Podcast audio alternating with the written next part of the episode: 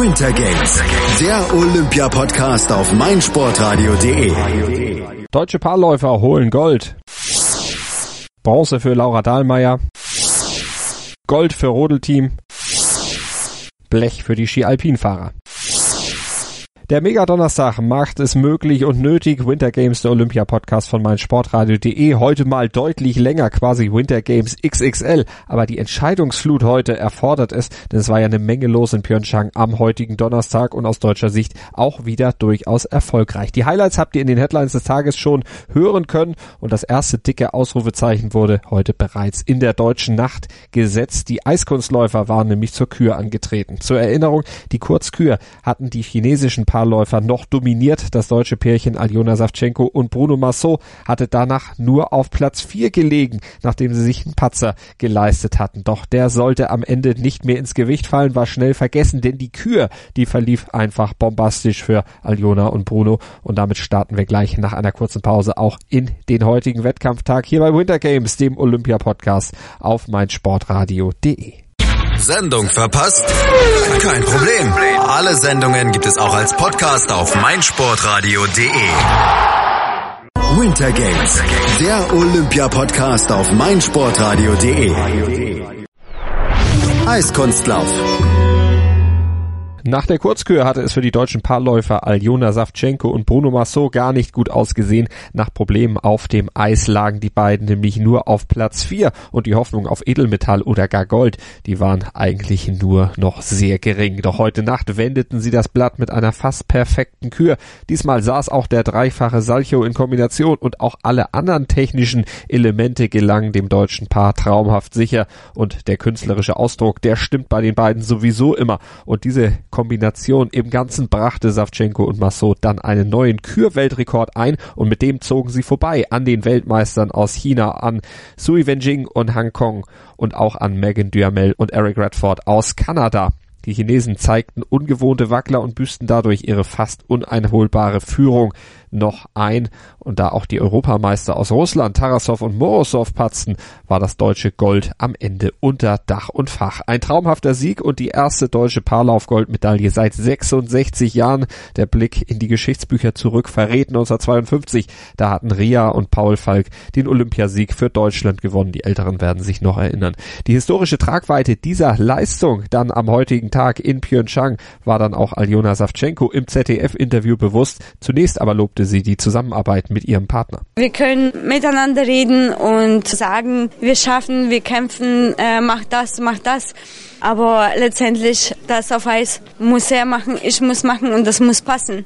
Und es hat gepasst. Und gestern haben wir gesagt, wir schreiben Geschichte und wir haben Geschichte geschrieben und das ist unglaublich. Für Gold bei den Olympischen Spielen, da hatte Savchenko immer gekämpft. 30 Jahre, wie sie selbst sagte, darauf hingearbeitet und auf die Frage, ob es danach jetzt noch für sie weitergehe, meinte sie. Ich genieße das heute und was danach kommt, wir werden schauen. Aber ich bin unglaublich äh, glücklich heute und ich genieße den Moment, was heute passiert ist.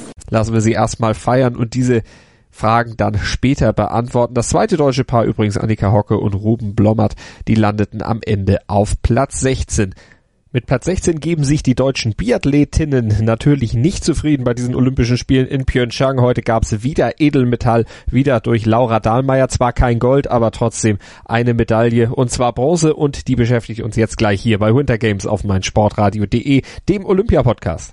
Hören, was andere denken. meinsportradio.de. Like it auf Facebook slash meinsportradio. Biathlon. Die deutsche Medaillenbank bei den Olympischen Winterspielen in Pyeongchang hat auch heute am Donnerstag wieder zugeschlagen. Die Biathletinnen waren wieder erfolgreich. Laura Dahlmeier hat die nächste Medaille. Diesmal war es in Anführungsstrichen nur Bronze, aber darüber hat sie sich natürlich trotzdem riesig gefreut. Dritte Rennen bei den Olympischen Spielen, dritte Medaille. Jetzt war es Platz drei hinter Anastasia Kuzmina auf Platz zwei und der Überraschungsolympiasiegerin Hanna Oeberg. Bei uns ist unser Wintersportexperte Sebastian Mühlenhof aus der Sendung Kaltschneuzig hier auf meinsportradio.de und er blickt jetzt mit uns mal auf die 15 Kilometer der Damen im Biathlon zurück. Hallo Sebastian. Hallo Malte. Muss sich Laura Dahlmeier schämen, dass sie nur äh, Bronze geholt hat?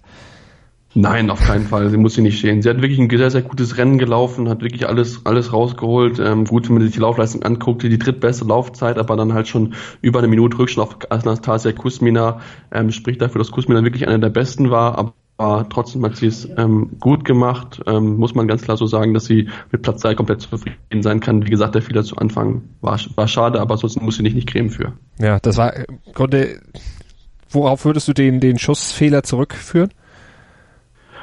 Ja, kurz Unkonzentriertheit im Endeffekt. Also da hat sie kurz nicht aufgepasst gehabt und ähm, deswegen war das aber trotzdem von ihr ein guter, guter Wettkampf insgesamt gesehen. Ähm, der eine Schießfehler ist, ist, wie gesagt, schade, war sie vielleicht nicht ganz konzentriert, aber ähm, trotzdem hat es dann den anderen drei Schießen wirklich sehr, sehr gut gemacht und hat sich dann auch verdient die Bronzemedaille geholt mit dem guten, couragierten Rennen hinten raus. Ähm, wie gesagt, drittbeste Laufzeit und dann ist das schon voll okay. Anastasia Kuzmina auf Platz zwei, die ist allerdings gerannt wie eine Irre. Die hat zwei Schießfehler gemacht, einen stehend, einen liegend und ja, im Grunde zwei Strafen Strafen dafür kassiert, aber das hat die in der Loipe mit einem wahnsinnigen Lauf ja fast wieder wettgemacht. Genau, damit zeigt sie eigentlich, dass sie eine wirklich die beste Läuferin im Moment im Feld ist. Eine unglaubliche Leistung von ihr. Ähm, sie hat sich ja schon in den anderen beiden Rennen bewiesen, im, im Sprint und in der, Verfolgung. Da war sie schon sehr, sehr gut in der Läufer. Da hat es nur schießtechnisch halt nicht funktioniert. Und wenn du halt 15 Kilometer hast, ist die Laufleistung noch das viel, viel wichtiger. Und sie hat es wirklich ja, ein bombastisches Rennen gemacht, dann auch, auch Laura Dahlmeier, wie gesagt, 1-10 gut gemacht und auch Laura Dahlmeier ist keine schlechte Läuferin und beste Laufstand mit, beste Laufstand mit Abstand, 46 Sekunden auf die zweitbeste Läuferin, Tiril Eckhoff aus Norwegen, die viel, viel Schäler geschossen hatte, deswegen nichts mit den ja, Medaillen zu tun hatte. Aber was Kusmina dort in die Loipe gezaubert hat, das war wirklich un unglaublich. Und ja, es ist natürlich schade für sie, dass da nicht zu Gold gereicht hat. Aber wenn man halt zwei Schießspieler hat und dann halt eine gute Läuferin nach vorne weglegt, die null schießt, dann kann man das auch nicht gewinnen. Deswegen hat es dann nur zu Silber gereist hinter der Überraschungssiegerin im Endeffekt. Ja, Hanna Öberg aus Schweden, mit der hatte von den Experten keiner gerechnet. Aber die ist nicht nur schnell gelaufen, sondern die hat eben auch fehlerfrei geschossen. Und zwar komplett in allen vier Schießen ohne Patzer geblieben. Das ist nicht vielen gelungen. Franziska Preuß auf Platz 4 ebenfalls noch, aber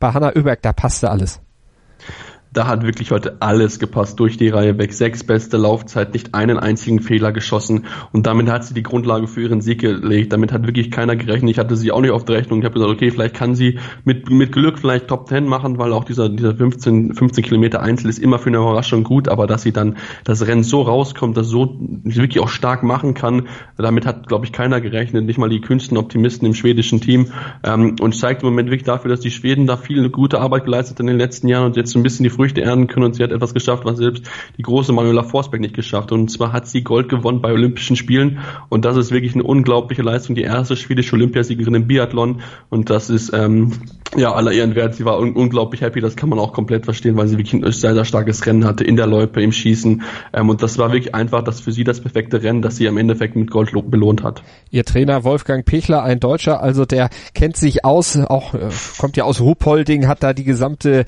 ja, Wintersport Erziehung quasi mitgemacht und ja auch viel mit den deutschen Sportlern auch trainiert, hat ja schon überall in der Welt auch trainiert, mit den Russen ja auch vor vier Jahren dann schon als Nationaltrainer unterwegs gewesen mit der 22-jährigen Hanna Oeberg. Jetzt natürlich ein richtig, richtig starkes Talent. Sich da geholt, die saß da in der Leaderbox während des Rennens, fasste sich immer nur ungläubig an den Kopf. So richtig kapiert hat sie es wahrscheinlich dann erst, ja, wahrscheinlich immer noch nicht, wahrscheinlich wird es morgen erst so richtig bei ihr durchsickern. Wahrscheinlich schon. Also das, das glaube ich auch. Das ist einfach eine unglaubliche Situation für sie gewesen. Damit hat sie selbst nicht, glaube ich, gerechnet. Man hat es ja gesehen, dass sie wirklich komplett überrascht war, wirklich aber ein gutes Rennen gemacht hat. Und das ist für sie eine unglaubliche Leistung. Das ist einfach wirklich schön. Sie soll es jetzt genießen. Das freut natürlich auch Wolfgang Pichletter, um den es ja auch einige Diskussionen gab. Darf er mit zur Olympia, darf er jetzt nicht mit, mit seiner Geschichte, mit der Vergangenheit als russischer Trainer. Und für ihn freut es sich natürlich auch. Ähm, was er jetzt da geleistet hat an Aufbauarbeit und ähm, das ist wirklich eine unglaubliche Leistung. Sie wird es wahrscheinlich erst in den nächsten Tagen richtig realisieren können, wenn man das ganze, äh, die ganzen Erfahrungen und auch wirklich die Goldmedaille in, in, der Hand hast, dann wird es glaube ich noch einfacher fallen, das zu realisieren, was sie für einen unglaublichen Erfolg für diese schwedische Nation getan hat. Ähnlich strahlend wie die Siegerin war auch die deutsche Franziska Preuß. Die ist zwar in Anführungsstrichen nur Vierte geworden, weil Laura Dahlmeier sie am Ende noch vom Bronzerang runtergeschubst hat, aber die war unglaublich erleichtert und glücklich darüber, dass es für so eine starke Platzierung bei ihr am Ende gereicht hat. 20 Schuss, 20 Treffer, das war auch im Laufe der Saison nicht absehbar. Nee, das war nicht absehbar und sie hatte ja auch wirklich enorm zu kämpfen gehabt mit ihrer, mit ihrer Gesundheit und dass sie jetzt so stark zurückkommt nach wirklich schwierigen anderthalb Jahren, das ist wirklich äh, eine schöne Geschichte für sie einfach. Sie hat ja sich einfach unbekümmert reingegangen, hatte ja auch ähm, die ersten beiden Rennen ja ausgelassen, war nicht nominiert gewesen für den Sprint und somit auch nicht für die Verfolgung und hat jetzt bewiesen, dass sie topfit ist, dass sie wirklich da ist, dass sie wieder ihre Topleistung abrufen kann. Das ist natürlich der undankbare vierte Platz, aber in diesem Fall hat man sie gesehen, wie sehr sich darüber gefreut hat, dass sie jetzt wieder vorne mit dabei ist, dass sie sie vorne mitlaufen kann. Am Ende hatte sie zwar nur die 25 beste Laufzeit, aber trotzdem Platz 4 ist aller Ehren wert, null Fehler geschossen und damit platziert sie sich natürlich auch für die Staffel. Da gibt es ja auch noch die Diskussion, wer wird dort mitstarten und Franziska Preuß hat auf jeden Fall bewiesen, dass man sie auf jeden Fall nicht außer Acht lassen sollte in diesem Fall und ähm, ja, es ist wirklich eine unglaubliche Geschichte für sie, dass sie sich so freut, dass es so gut jetzt bei Olympia auch gelaufen ist mit der Vorgeschichte. Ähm, ja, wirklich unglaublich. Da kann man sich so mit, mit, mit ihr freuen und dann mal gucken, ob sie bei der Staffel starten, starten darf. Ähm, ich bin mir noch nicht so ganz sicher, weil es einfach noch wirklich diese, diese schwebende Plätze gibt. Denise Herrmann kann mit dabei, Franziska Hildebrand. Ähm, das ist noch spannend zu sehen, wenn er in der Staffel starten wird und ähm, ich würde mich freuen für sie, klar, aufgrund der langen Verletzungsgeschichte und Platz 4 in diesem Fall wirklich ganz, ganz stark gewesen. Und ähm, auch wenn es läuferisch noch ein bisschen besser gehen kann, aber trotzdem soll man diesen vierten Platz nicht außer Acht lassen. Heute Franziska Hildebrand dann noch Neunte geworden, ein Schießfehler, zwei Minuten 31 am Ende zurück. Maren Hammerschmidt drei Schießfehler über drei Minuten zurück auf Platz 17, so die weiteren Ergebnisse der Deutschen. Und auch die deutschen Herren waren natürlich heute in der Loipe. Auch bei den Herren wurde gelaufen, Einzelrennen über die 20 Kilometer und dort hat sich am Ende keiner der Deutschen auf dem Podium platzieren können. Stattdessen hat der Norweger Johannes Tinjes Bö sich die Goldmedaille geholt vor dem Slowenen Jakob Fack und dem Österreicher Dominik Landertinger. Fack und Landertinger beide fehlerfrei geblieben. Johannes Bö, der hatte zwei Stra oder zwei Fehler geschossen, aber auch der eine unheimliche Laufleistung. Ja, auch da hat die Laufleistung die Grundlagen gewegt. Bester in der Loip am Ende ganz oben gestanden in diesem Fall. Also er es ein bisschen besser gemacht als Anastasia Kusmina. Ähm, aber was er wieder gezeigt hat, ganz, ganz stark. Er hat sich natürlich zwei Fehler erlaubt. Und da gab es auch zwischenzeitlich, war ja auch Jakob Fack und auch Dominik Landertinger vorne. Beim vierten Schießen hatten sie beide vorne ihm gewesen, aber sie sind beide nicht unbedingt die stärksten Läufer wenn man sich das anguckt, Jakob Fack gehört wirklich nicht zu den Top-Leuten, nur 18 beste Laufzeit. Ja, und der Österreicher ähm, ist dann auch nur mit der 27 besten Laufzeit Dominik Landertinger gewesen. Zum haben sie viel Zeit dort verloren. Aber trotzdem, Johannes Tinesbö hat das ganz, ganz stark gemacht und hat wirklich bewiesen, dass er ähm, auch wenig Fehler schießen kann, nachdem es ja beim Sprint und auch in der Verfolgung jetzt nicht so funktioniert hat, gerade am Schießstand nicht, ähm, hat er sich jetzt die Goldmedaille geholt und hat auch mit seinen großen Rivalen dieser Saison Mathieu Foucault auf den fünften Platz verwiesen können. Foucault lag eigentlich die ganze Zeit vor ihm, aber hat sich dann ja die letzten beiden, die letzten beiden Scheiben hat er daneben geschossen und ist am Ende dann nur Fünfter geworden mit 42 Sekunden Rückstand auf den Norweger. Für ihn ganz bitter, aber normalerweise ist man eigentlich von Foucault gewohnt, dass wenn er das führt, dass er das zu Ende bringen kann. Und ähm, ja, ist im Moment nicht in der starken Laufform, um gegen Bö mithalten zu können. 21 Sekunden hat er am Ende Unterschied gehabt zwischen den beiden, ähm, aber trotzdem was Böder wieder hingezaubert hat und sich dafür jetzt auch rehabilitieren konnte für die beiden letzten Rennen, war wirklich ganz, ganz stark. Und das ist natürlich ähm, auch viel, viel Spannung jetzt versprochen für den Massenstart, nachdem jetzt beide jemals einmal Olympia Gold gewonnen haben, darf man dann gespannt sein, wer im Massenstart dann die Nase vorne halten wird. Aus deutscher Sicht Erik Lesser Neunter geworden. Das war die beste Platzierung der Deutschen. Arndt Pfeiffer 21. Und für die anderen, da müssen wir schon ein bisschen weiter zurückscrollen noch. Simon Schemp 36. Das war dann die nächste Platzierung. Und Johannes Kühn 58. Sehr gut, das ist vielleicht der unerfahrenste von denen. Da konnte man vielleicht nicht mehr erwarten. Bei den anderen war einfach nicht mehr drin heute. Ja, war nicht mehr drin. Also Johannes Kühn hat zwar eine super, Laufleistung gehabt, am Ende fünf beste Laufzeit, aber wenn man halt sechs Schießfehler hat, dann wird es halt ganz, ganz schwierig, ein bisschen nach vorne zu laufen. Und ähm, ja, bei, bei, bei Egler war es genau andersrum. Da war es das Schießen wirklich gut, aber da hat es in Läufe wirklich nicht zusammengepasst. 32 beste Laufzeit, am Ende 2,28 Rückstand allein in der Loipe auf Bö gehabt. Und damit wird es entsprechend schwierig, nach ganz vorne zu laufen auf die Medaillenplätze. Ende haben ihm ja über eine Minute gefehlt auf äh, Dominik Landertinger und das ist schon eine enorme Anzahl. Ähm, und Arndt Pfeiffer, ja, dieser eine liegende Anschlag mit drei Fehlern, die haben ihm so ein bisschen das Rennen zerstört, weil er eigentlich gut unterwegs war, hatte eine gute Laufzeit, auch am Ende die neun beste Laufzeit und ja, dann ist es natürlich ganz bitter, wenn man in einem stehen, einem einen Schießen das alles wegschießt und bei Simon Schemp, da lief wirklich auch nichts zusammen, war schon an dem ersten beiden Schießen war schon vorbei. Was machen wir daraus für die nächsten Rennen? Äh, kann man da jetzt irgendwas ableiten, dass die Form nach unten zeigt oder ist das jetzt einfach eine Momentaufnahme gewesen? Das kann beim nächsten Mal schon wieder völlig anders aussehen. Ähm, ich glaube, das ist meine Momentaufnahme. Also da kann dann wirklich, das bei mir jetzt beim nächsten Rennen ist wieder alles möglich. Ähm, da gibt es auch keine Strafminuten, dann gibt es ja nächstes Mal Strafrunden in der Massenstart und ähm, ja, das ist dann das Wichtigere. Da kann man dann nochmal vielleicht im Duell Mann gegen Mann, wo ja auch gerade Erik Lesser wirklich sehr stark ist, profitieren von wirklich guten Laufleistungen, guten Schießleistungen und ähm, daran muss man jetzt wieder arbeiten, dass das Schießen wieder gut wird, weil es war in den letzten beiden Rennen wirklich gut, jetzt wieder nicht so stark. Deswegen muss man jetzt wieder gucken, dass man dort besser zu klarkommt, weil der auch der Wind heute eigentlich kein Faktor war. Deswegen arbeiten, abhaken und das nächste Mal besser machen. Soll ja auch in den nächsten Tagen dann kein Faktor mehr sein. Der Wind soll ja nachlassen, soll ja besser werden. Insgesamt das Wetter in Pyeongchang bei den Olympischen Spielen 2018. Wir haben es natürlich weiter im Blick hier bei Winter Games, unserem Olympia-Podcast auf meinsportradio.de und wir haben ja noch eine Goldmedaille zu feiern hier gleich bei uns in der Sendung. Die Rotler, die waren nämlich wieder am Start und das gibt es gleich noch hier bei Winter Games auf meinsportradio.de. Ja, hi, hier ist Maximilian Hartung, Weltmeister im Säbelfechten und ich höre meinsportradio.de. Hören, was andere denken auf meinsportradio.de. Die Handball-Bundesliga auf meinsportradio.de. Live das Ostderby zwischen dem SC DHFK Leipzig und dem SC Magdeburg am 17. Februar ab 19.30 Uhr auf meinsportradio.de, im Web und in der App. Rennrodeln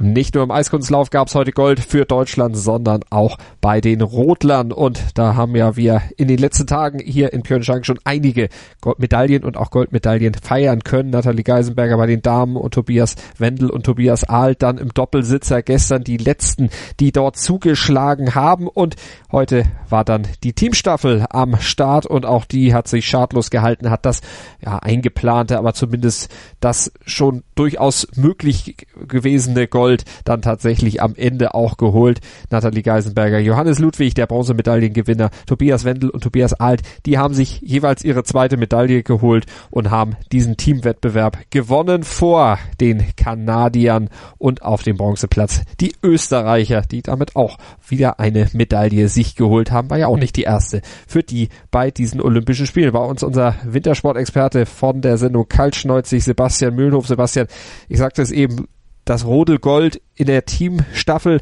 es war irgendwo eingeplant. Ja, es war irgendwo eingeplant und es hätte schon wirklich alles schief laufen müssen, dass wir das Gold nicht gewinnen. Also ich glaube auch, dass diese Disziplin nur dafür eingeführt, eingeführt wurde, dass Deutschland noch mehr Goldmedaillen gewinnen kann, weil die Teamstaffel ist wirklich deutsche Domäne, da muss schon wirklich alles schief laufen, dass wir dort nicht Gold gewinnen bei, bei den großen Events. Es gab es schon in dem Weltcup das eine oder andere Mal, wo es nicht geklappt hat, aufgrund von Fahrfehlern, Wechselfehlern, aber ja, die Jungs und Mädels haben das wirklich sehr gut zu Ende gebracht, das Gute runtergebracht. Die Geisenberg hat die gute Grundlage gelegt, mit über zwei Drittel Vorsprung schon dort gewesen. Die einzige, die unter 47 Sekunden bleiben konnte.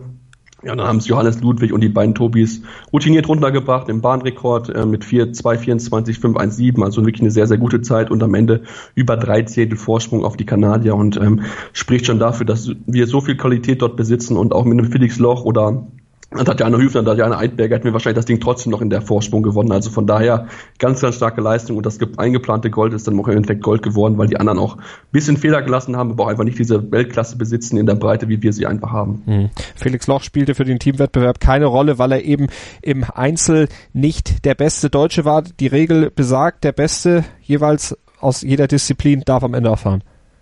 Ja, und das finde ich sehr gut, das muss man zugeben. Also es gibt ja immer diese Diskussion um diese äh, Trainingsgruppe Sonnenschein, wo ja auch zu Felix Loch gehört, natürlich Geisenberg und die beiden Tobis.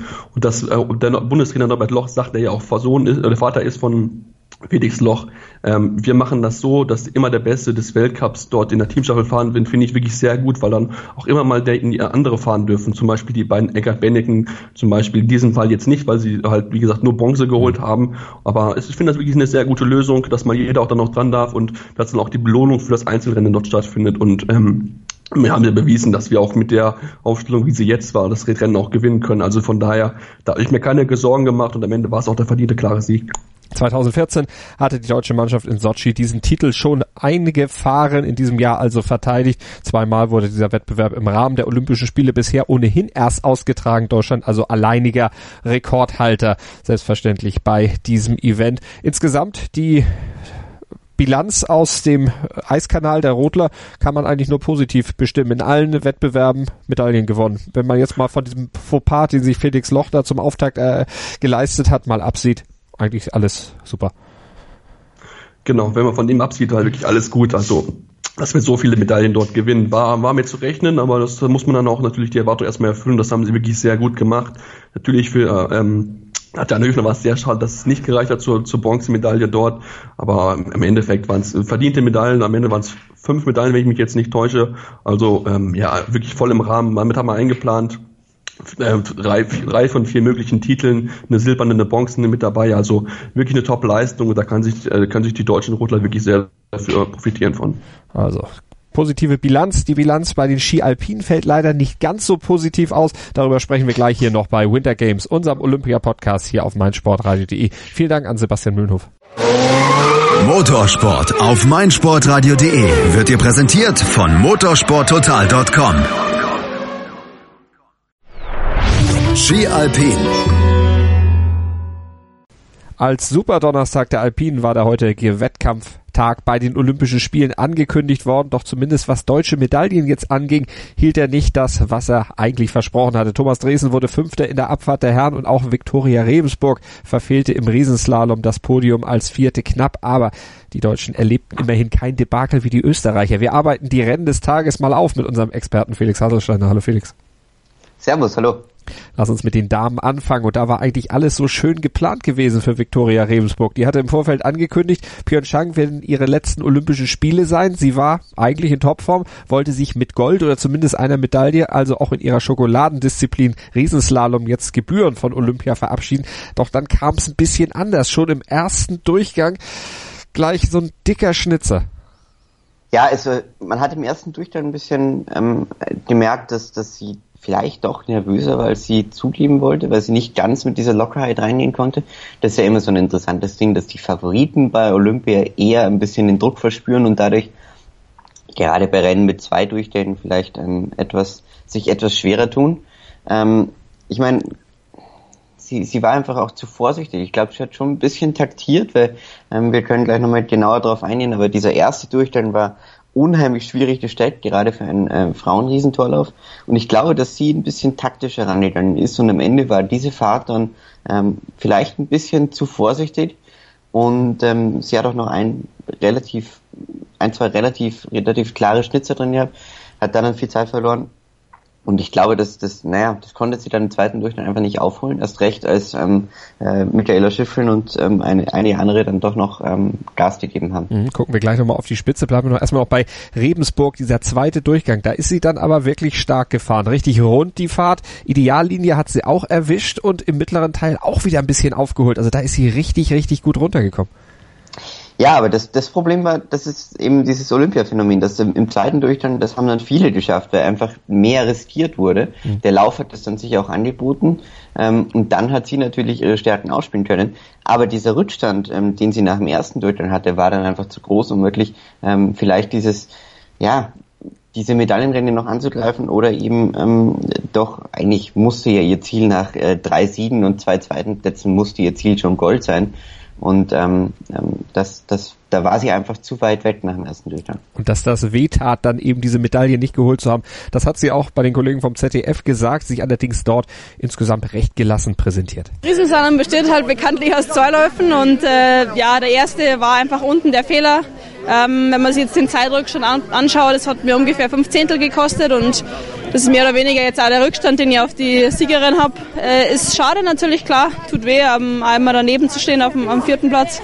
58 Hundertstel am Ende, sie hat's gesagt, hinter Michaela Schifrin, die ihrer Favoritenstellung, das muss man aber auch sagen, die war eigentlich die Top-Favoritin und der ist sie auch gerecht geworden, dieser Stellung.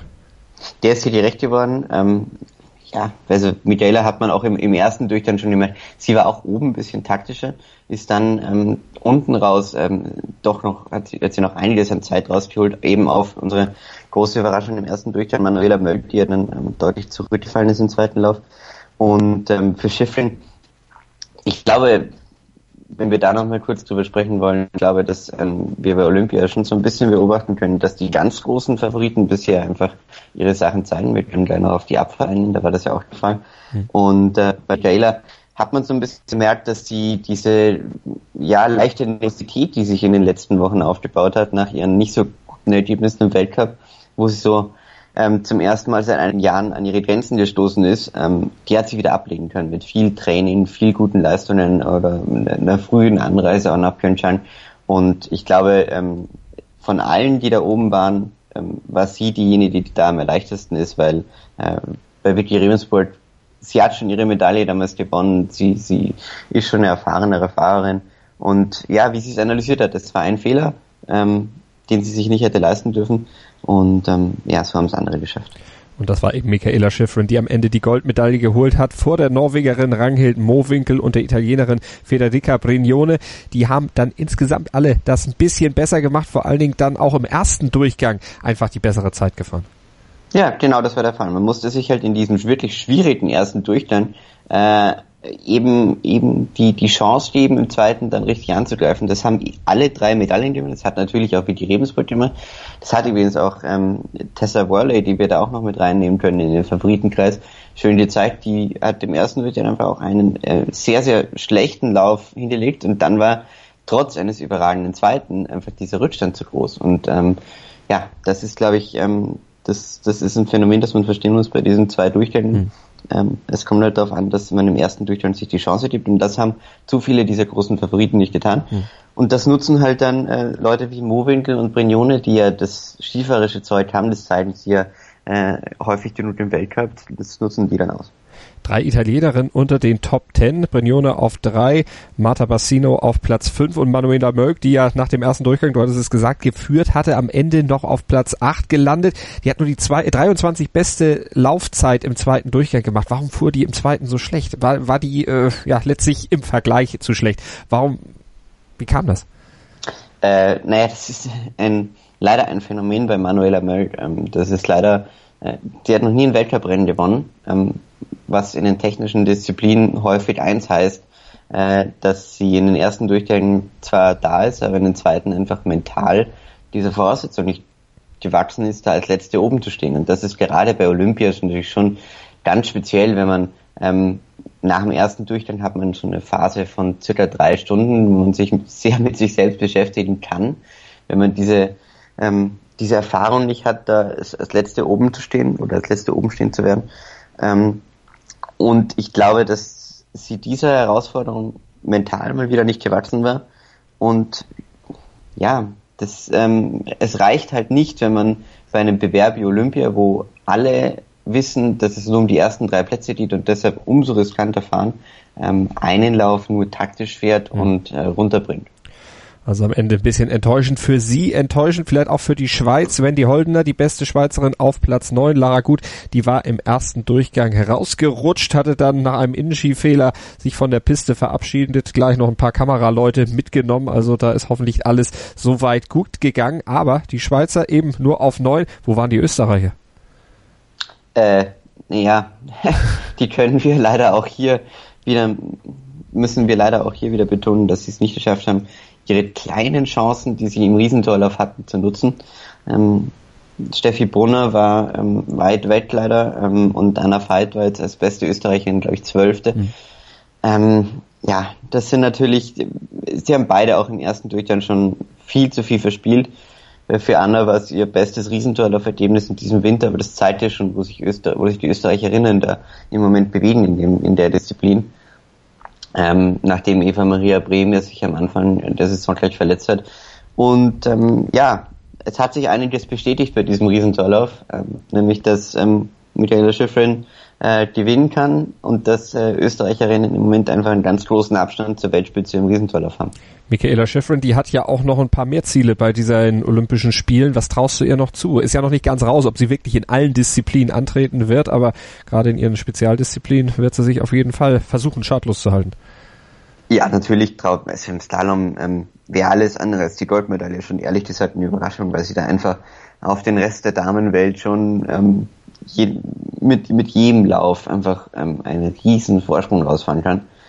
Und ja, in den anderen Disziplinen, es wird sehr spannend zu sehen, wie der Kurs liegt, weil ich meine, sie ist in Cortina gut gefahren, sie ist in Amerika gut gefahren. Ähm, das sind schon eher ähnliche Abfahrten, was ganz überraschend ist, weil sie ähm, ja eher mit ihrem Gewicht und mit ihrer Statur keine, keine der großen Gleiterinnen ist, aber sie fährt die Dinge sehr exakt und das ähm, wird in Pyeongchang bei den Speedbewerben anscheinend belohnt. Und zu den Speedbewerben, da kommen wir gleich noch, nämlich bei den Herren hier bei Winter Games, dem Olympia Podcast auf meinsportradio.de. Da schauen wir nämlich auch gleich noch drauf. Rugby. Deutschland gegen Georgien mit Andreas Thies. Am 17. Februar ab 14.25 Uhr live auf meinsportradio.de. Im Web und in der App. Winter Games auf meinsportradio.de. Wir sind bei der Analyse der Alpinrennen am heutigen Super Donnerstag aus deutscher Sicht bei den Damen. Im Riesenslalom hatten wir ja schon gesagt, Viktoria Rebensburg verfehlt das Stockheil knapp und auch bei den Herren gab es aus deutscher Sicht keine Medaillen in der Spezialabfahrt, aber immerhin ein dickes Ausrufezeichen von Thomas Dresen. Der gehörte ja zu einer ganz langen Liste an möglichen Mitfavoriten, an möglichen Siegern bei diesem Rennen, hatte in Kitzbühel in dieser Saison sensationell auf der Streif gewonnen, hatte die Abfahrtswertung im Rahmen der Kombination hier bei Olympia für sich entschieden, kam am Ende in der Spezialabfahrt auf den fünften Platz, war schlechter als natürlich der Sieger Axel Lund Swindal und schlechter auch als der Silbermedaillengewinner Kjetil Jansrud und der Bronzemedaillengewinner Beat Feutz aus der Schweiz, aber immerhin besser als alle Österreicher und am Ende war Thomas Dresen ja so halb zufrieden, aber angesichts der Tatsache, dass es eben Olympia war, dann doch nicht. So hat er es zumindest in der ARD gesagt. Der Platz ist sicher nicht schlecht, aber ja, bei Olympia Fünfter werden, ja, wenn es jetzt ein Weltcup-Renner war, da ich mich voll gefreut, aber bei Olympia, naja, Fünfter, hm. ist ja keine Medaille. Die Form, die war, ist wirklich da, aber ich war halt heute einfach äh, teilweise ein bisschen zu wenig am Limit unterwegs. Ich bin ein bisschen zu rund gefahren, zu sauber gefahren und ich habe mir schon am Anfang gemerkt, ah, es geht sich alles so schön aus, es ist so, geht sich so locker aus und das ist meistens nicht so gut. Und dann sind halt ein paar kleine Fehler auch noch dazugekommen, aber mei, da lernt man auch draus. Muss man Harakiri fahren, Felix? Hm, es ist lustig, weil er erst, erst uns so angesprochen hat. Ich hatte mir bei meinen kleinen Notizen dazu geschrieben, ähm, nach seiner Fahrt schön.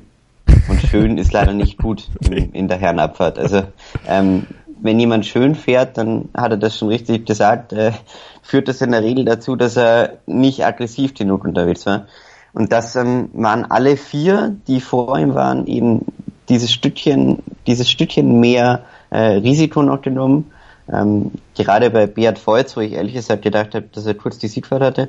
Aber ähm, ja, es ist schade für Thomas Dresen, weil er ähm, mit der Startnummer 1 gestartet ist. Und ich weiß nicht, ob das bei dieser Olympia-Abfahrt nicht taktisch klüger gewesen wäre, eine etwas spätere Nummer zu nehmen.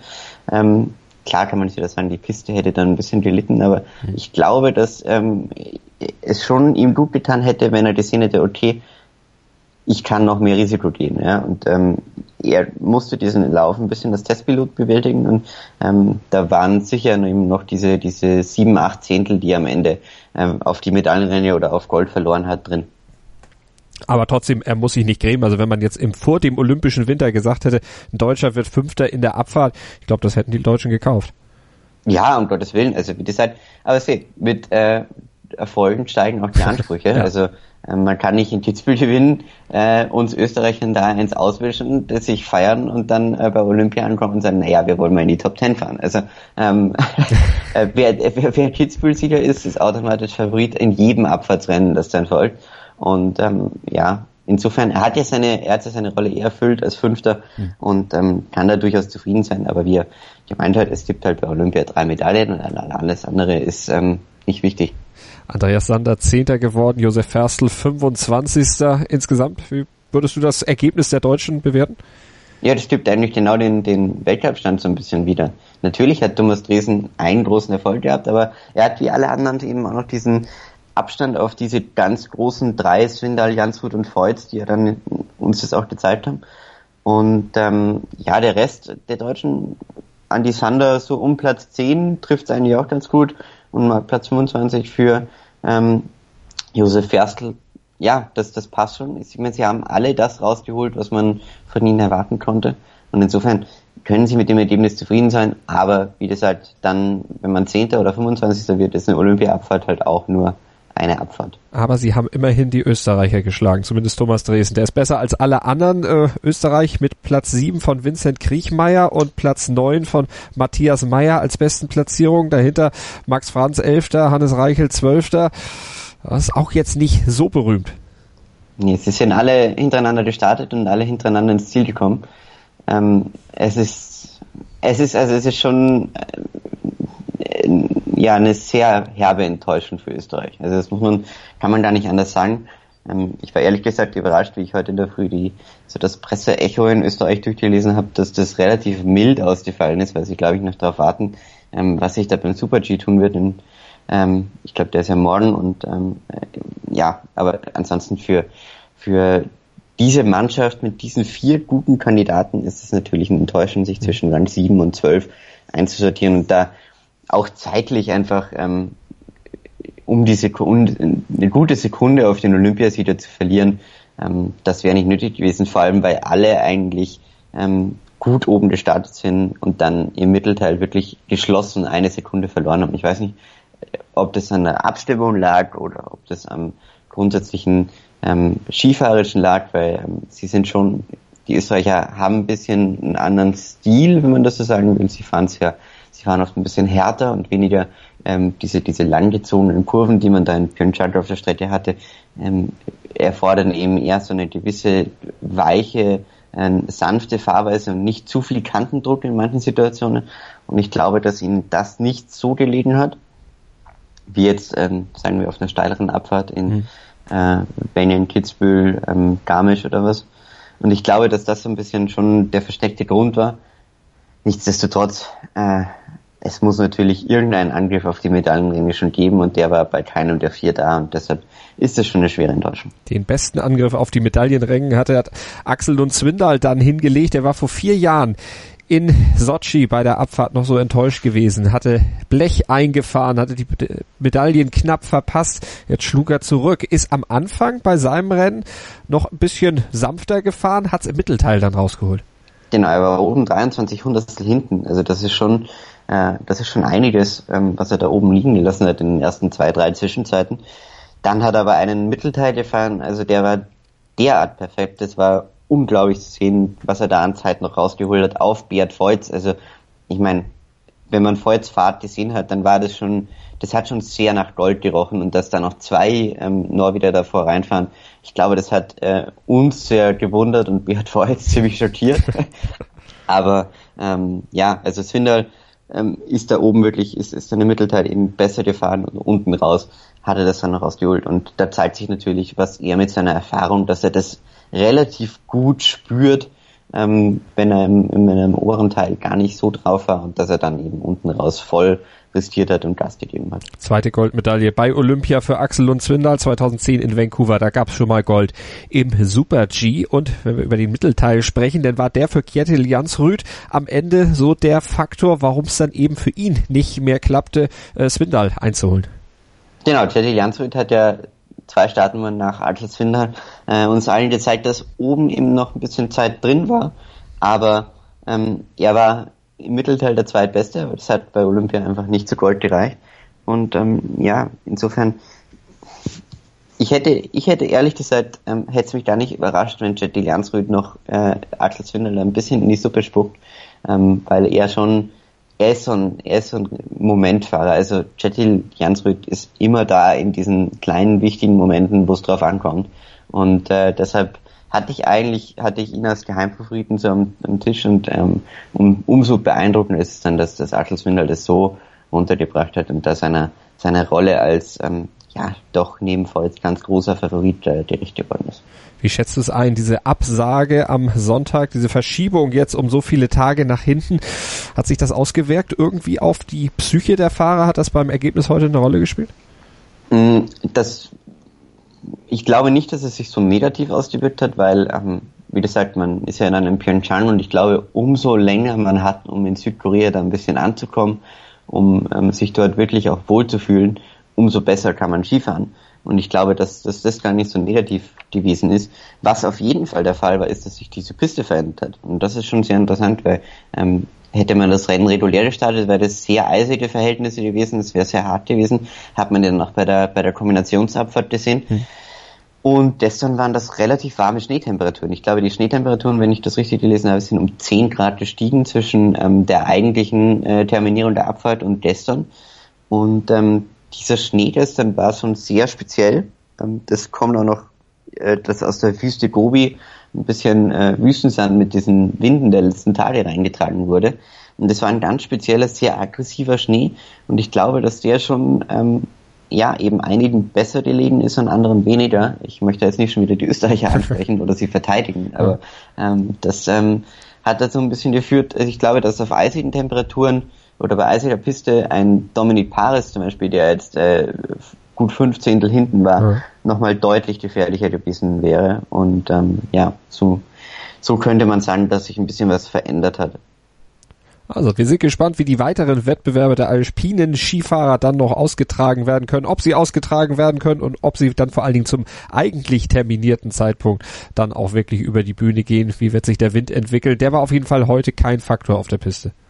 Nee, der war auf jeden Fall kein Faktor und das ist auch gut. Ähm, das muss man auch mal ähm, positiv hervorheben, nachdem wir jetzt so viele Absagen hatten, dass ähm, das Wetter diesmal wirklich perfekt war ähm, und es von daher sozusagen ein faires Rennen war. Ähm, ja, was leider auch kein Faktor war, wo es mich schon persönlich ähm, sehr schockiert hat, waren die Zuschauer und im Zielraum. Also ähm, wenn man sich diese Kulisse anschaut, ähm, das ist das ist erschreckend und das sollte ähm, die IOC endgültig den Beweis liefern, dass äh, Olympiabewerbe da nicht hingehören, ähm, weil ähm, ich meine, ich wie gesagt kenne die Situation von einigen äh, Alpinrennen oder von den größeren Klassikern im Alpinzirkus, wo die Kulisse beim ersten Training ähm, am Dienstag größer ist als äh, gestern in Pyeongchang bei der Olympiaabfahrt. Und das ist für mich schon ähm, ein kleiner Skandal, dass das, dass das eben, dass diese Königsdisziplin oder eine der wirklich ganz großen Disziplinen auch bei Olympia, bei diesem ganzen Turnier, äh, so ähm, untergeht und ähm, sozusagen wirklich, äh, ja, das ist schon sehr schade. In der Tat, aber wir können immerhin mit Fug und Recht dann behaupten, dass unser Olympia-Podcast hier auf meinsportradio.de Winter Games mehr Zuschauer hat als die olympischen Skiränge. Felix, vielen Dank für deine Expertise zur Abfahrt der Herren und zum Riesenslalom der Damen. Sehr gerne, ich melde mich wieder, wenn die Österreicher gewonnen haben. Oh, das kann unter Umständen noch Jahre dauern. Ich möchte es dir nicht gönnen. Obwohl manchmal kann ja so eine Wiederauferstehung auch relativ schnell gehen. Darüber können wir auch gleich noch ein Liedchen singen, wenn wir auf den Langlauf schauen und auf die Norwegerinnen. Die waren ja im Skiathlon noch so enttäuscht, obwohl auch das Klagen auf hohem Niveau war. Heute ging es dann auf die Freistilstrecke und da haben sie zumindest, was den Olympiasieg angeht, sich wieder zurückgemeldet. Gleich mehr davon bei uns hier bei Winter Games auf meinsportradio.de mit unserem nordischen Skisportexperten mit Sven Schulze. Sei dein eigener Programmchef. Mit unserer neuen meinsportradio.de App wählst du jetzt zwischen allen Livestreams und Podcasts. Einfach, immer, überall. Hol dir unsere neue App für iOS und Android und bewerte sie jetzt bei Google Play und im App Store von iTunes. Mein Lieblingspodcast auf meinsportradio.de. Hallo. Hier ist Andreas Thies von der Sendung Chip in Charge, dem Tennis Talk auf meinsportradio.de. Jeden Montag versorgen Philipp Joubert und ich dich mit den neuesten News aus der Welt des Tennis. Darüber hinaus bieten wir Dailies zu den Grand Slams oder auch Live-Übertragung von ausgewählten Turnieren. Wenn dir gefällt, was du von uns bekommst, freuen wir uns über eine gute Bewertung für Chip in Charge auf iTunes. Dir gefällt, was du hörst? Dann rezensiere unsere Sendungen jetzt auf iTunes und gib ihnen fünf Sterne. Winter Games, der Olympia-Podcast auf meinsportradio.de.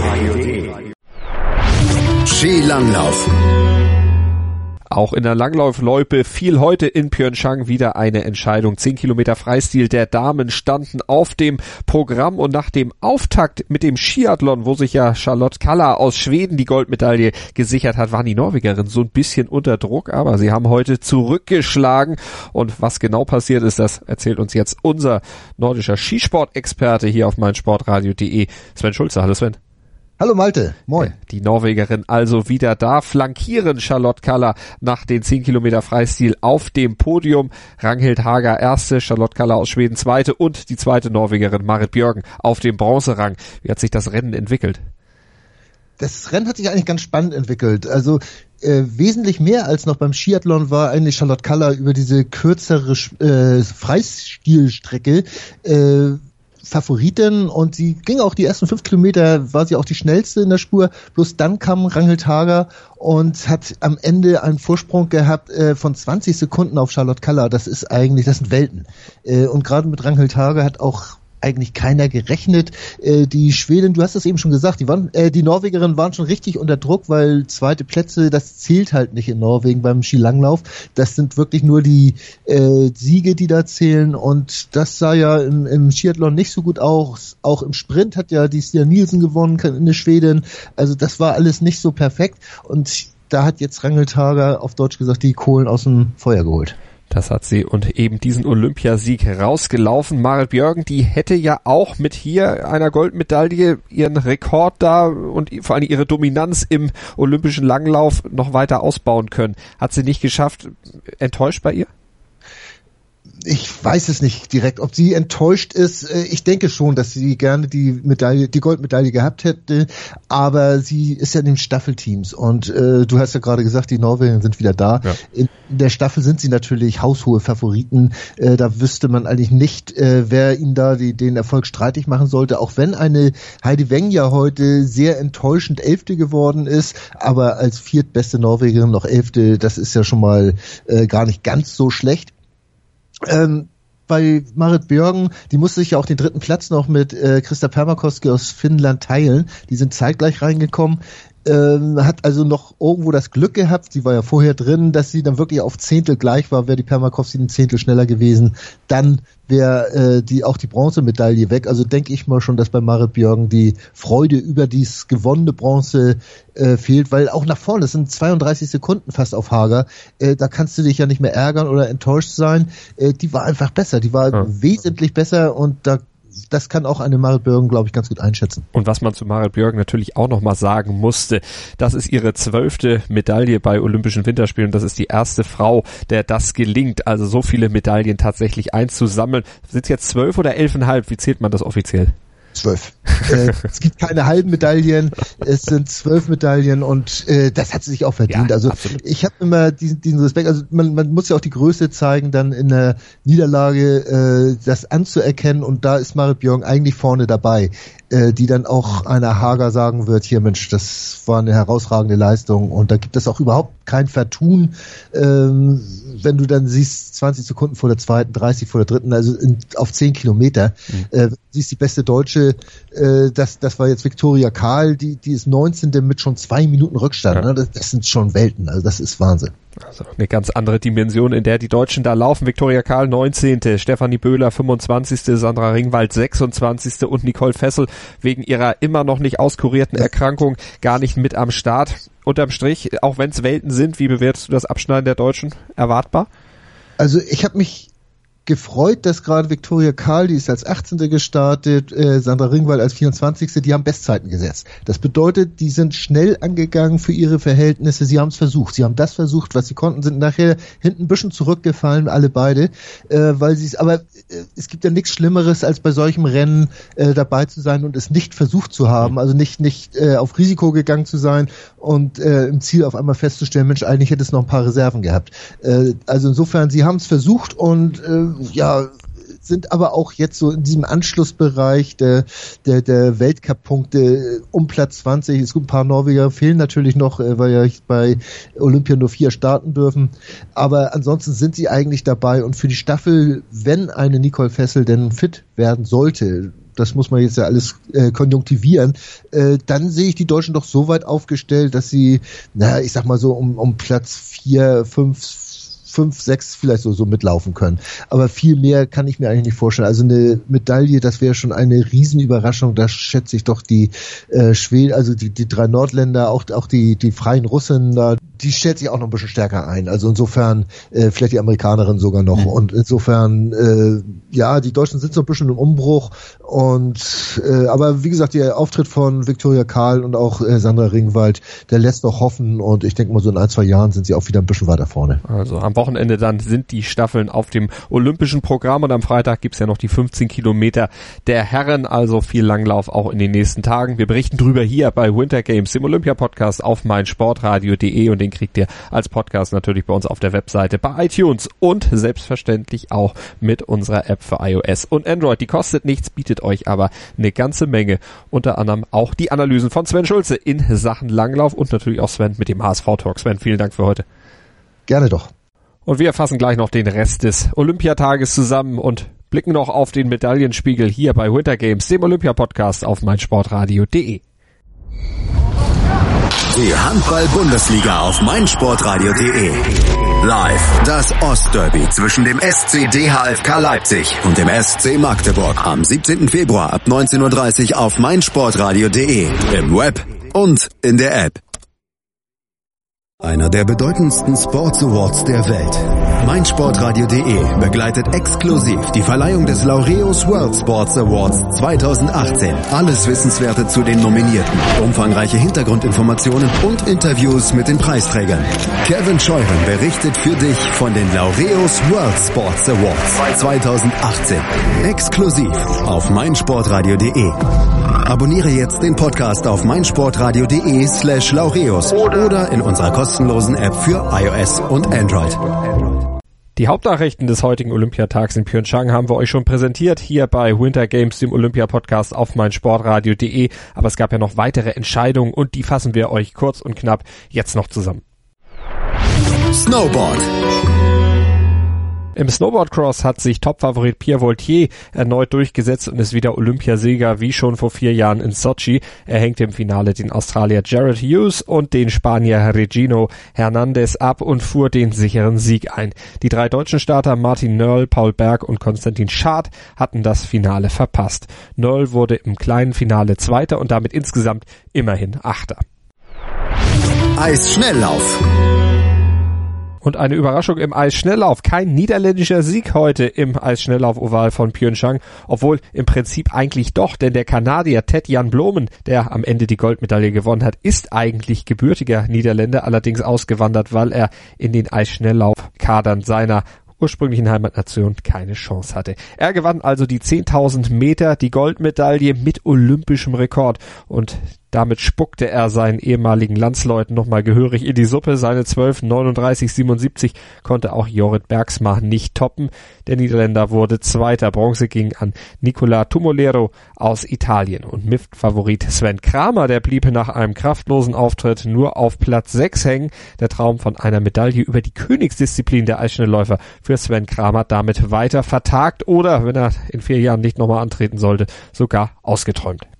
Und da die Niederländer heute eben kein Gold geholt haben im Eisschnelllauf, hat sich auch im Medaillenspiegel ein bisschen was verändert. Norwegen ist nämlich an den Niederländern, die auf Platz drei stehen, vorbeigezogen, liegt jetzt mit sechs Goldmedaillen, eine vor den Niederländern auf Platz zwei, aber unangefochten vorne an der Spitze weiter die deutsche Mannschaft, die heute ihre Führung entsprechend ausgebaut hat. Zweimal Goldmedaillen gab es heute zu feiern aus Sicht der deutschen Mannschaft. Dazu ja auch noch die Bronzemedaille von Laura Dahlmeier und so macht es in der Gesamtrechnung jetzt 15 Medaillen für die deutsche Mannschaft und die verteilen sich so neunmal Gold, zweimal Silber und viermal Bronze, damit Platz eins im Medaillenspiegel nach diesem Donnerstag bei den Olympischen Spielen 2018 in Pyeongchang.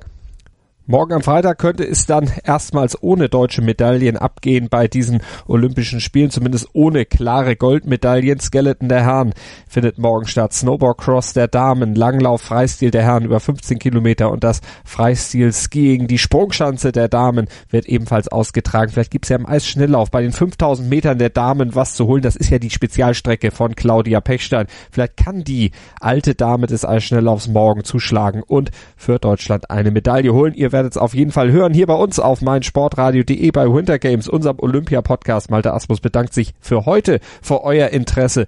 Bis morgen und bleibt uns hier auf meinsportradio.de gewogen hört auch unsere Live-Übertragung und da haben wir ja am Wochenende gleich zwei für euch. Am Samstag nämlich sowohl Rugby, die deutsche Nationalmannschaft im Einsatz, als auch Handball. Aus der Handball-Bundesliga übertragen wir euch das Ostderby. Beides live hier bei uns auf meinsportradio.de und am besten zu hören natürlich mit unserer App für iOS und Android. Die gibt's in den entsprechenden Stores. Kostet nichts, bietet euch aber so viel. Alle Podcasts und alle Live-Übertragungen von meinsportradio.de praktisch für die Hosentasche. Sport für die Ohren rund um die Uhr live und als Podcast. Das ist unser Motto und Olympia bei uns in dieser und in der nächsten Woche ein ganz großes Thema. Auch morgen wieder. Danke für heute. Malte Asmus sagt auf Wiedersehen. Die Handball-Bundesliga auf meinsportradio.de. Live das Ostderby zwischen dem SC DHFK Leipzig und dem SC Magdeburg am 17. Februar ab 19.30 Uhr auf meinsportradio.de, im Web und in der App. Rugby. Deutschland gegen Georgien mit Andreas Thies. Am 17. Februar ab 14.25 Uhr live auf meinsportradio.de. Im Web und in der App. Wie baut man eine harmonische Beziehung zu seinem Hund auf? Puh, gar nicht so leicht. Und deshalb frage ich nach, wie es anderen Hundeeltern gelingt, beziehungsweise wie die daran arbeiten. Bei Iswas Dog reden wir dann drüber. Alle 14 Tage neu mit mir, Malte Asmus und unserer Expertin für eine harmonische Mensch-Hund-Beziehung, Melanie Lippisch. Iswas Dog mit Malte Asmus. Überall, wo es Podcasts gibt.